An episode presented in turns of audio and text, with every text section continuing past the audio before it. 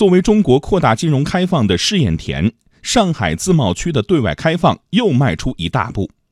昨天下午，中国上海自由贸易试验区关于扩大金融服务业对外开放、进一步形成开发开放新优势的意见出台。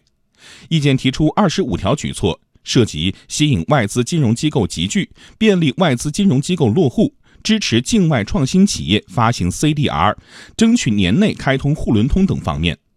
请听央广记者吴善阳、唐希云、丁华燕的报道。这二十五条政策中，第一大类就是吸引外资金融机构集聚，包括扩大上海自贸试验区银行业、证券业及保险业对外开放，支持境外中央银行和国际金融组织在上海自贸试验区设立代表处或者分支机构等等。上海自贸试验区金融局局长张红说：“新政策体现了上海自贸区在扩大金融开放中的试验田作用。一个呢，要落实关于优化营商环境的要求。”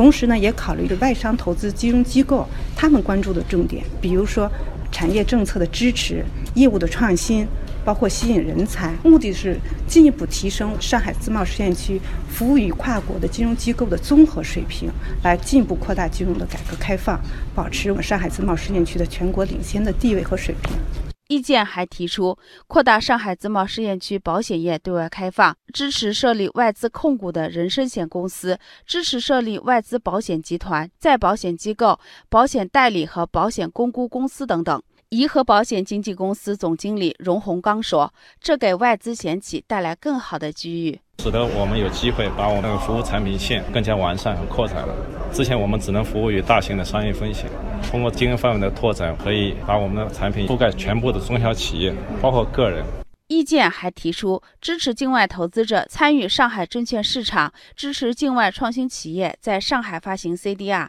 也就是中国存托凭证，争取年内开通沪伦通，持续深化原油期货、沪港通、债券通、黄金国际版的金融创新，提升上海自贸试验区的全球金融资源配置能力。法国兴业银行中国有限公司环球金融市场部总监何鑫说。国际市场越来越看好上海自贸试验区。上交所、期货交易所、黄金交易所、中国金融交易所，包括中国人民银行下面的外汇交易中心，然后上海清算所等等市场基础建设，为我们提供了在资本市场运作的各种的便利。那么第二个方面，政策上的扶持。上海作为一个中国对外开放的排头兵，历来就得到中央政府和地方政府的大力支持，在对外开放上。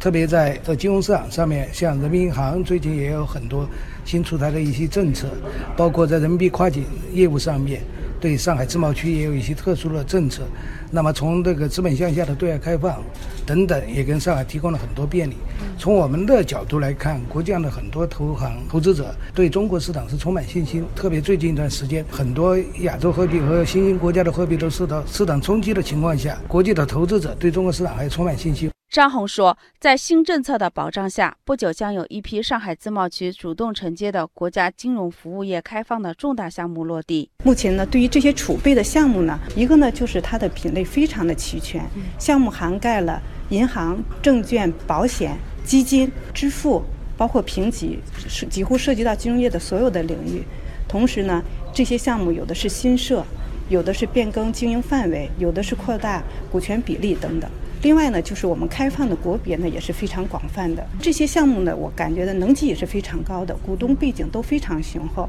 都是国际知名的大型的啊国际金融集团。